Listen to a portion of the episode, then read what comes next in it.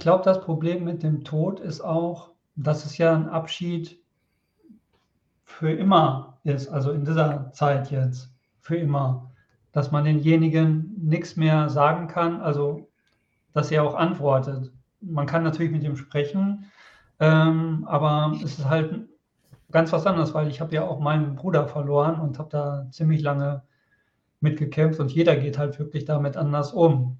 Und, ähm, für mich war das Schlimmste wirklich, dass er auf einmal nicht mehr da war, weil dann sagt man sich: „Ich wollte noch so viel sagen. Ich wollte noch so viel Danke sagen, dass er da war“ und, ähm, all diese ganzen Sachen. Das wenn man das nicht mehr kann, das schmerzt natürlich.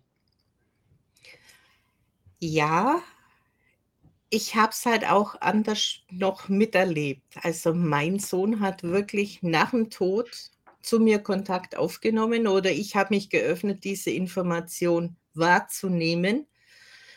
Und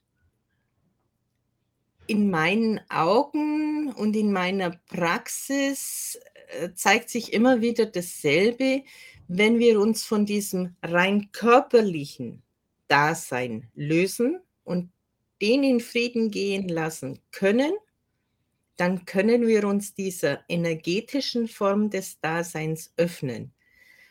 Und da gehen dann wirklich Türen auf. Nur wann ist der richtige Zeitpunkt? Auch das ist wieder für jeden einfach 'n anderes Zeitfenster, wo er sich das erlaubt, den Körper wirklich gehen zu lassen. Aber das ist 'n Teil meiner Arbeit, Menschen dahin zu begleiten, dass es wirklich in wenn wir's viel Zeit nennen, 5 Minuten brauchen, bis wir diese Drehung herbekommen wo diese Energie sich drehen darf und diese Wahrnehmung erlaubt wird, wahrzunehmen. Aber diese Fähigkeit, die du jetzt hast, die hat ja nicht jeder oder, ähm, weiß nicht, wie er damit umgeht, dass sie aktiviert wird oder so. Gut, Fähigkeiten hat jeder, aber jeder hat natürlich unterschiedliche Unterschied und in Summe gibt's einfach 'n ganz anderen Bauplan für jeden.